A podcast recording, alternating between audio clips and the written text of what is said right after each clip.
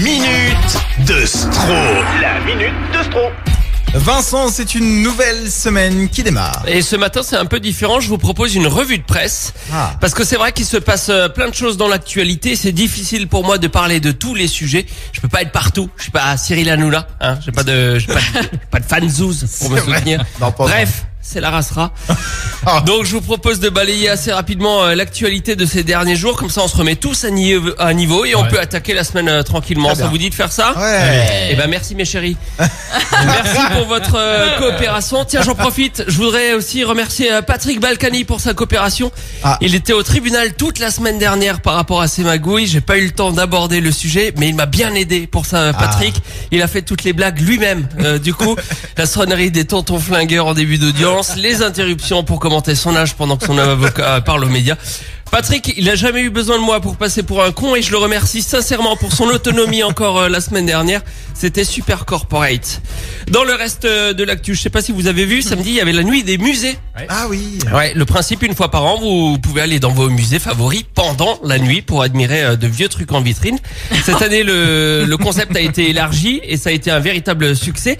Vous avez été nombreux d'ailleurs à venir taper aux vitres de la radio ici samedi soir pour visiter Jérôme Jarny et on vous en remercie. On vous remercie pour votre intérêt, mais laissez Jérôme tranquille euh, maintenant. T'as visité. Continuons de parler vieillerie. Samedi soir, Madonna a gagné 1,3 million d'euros en même pas 10 minutes.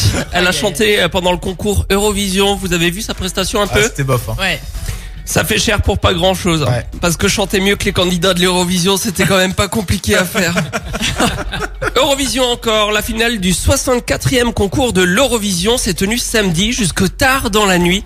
Et dimanche au petit matin, Nilda Fernandez est mort. Certains parlent de coïncidence, je préfère parler d'assassinat. Assassinat dans le monde de la musique encore, Kenji Girac, lui, se porte bien. Oh non.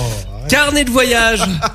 The place to be. Ce week-end, c'était la Belgique. Ouais, puisqu'en Belgique, le même jour, donc samedi, se tenait à la fois le championnat du monde de barbe et moustache et la première édition du festival de la Coupe Mulet, dont on vous avait parlé Ah non. euh, il, y a, il y a quelques Ah, je l'ai semaines raté. ici sur Active. ouais.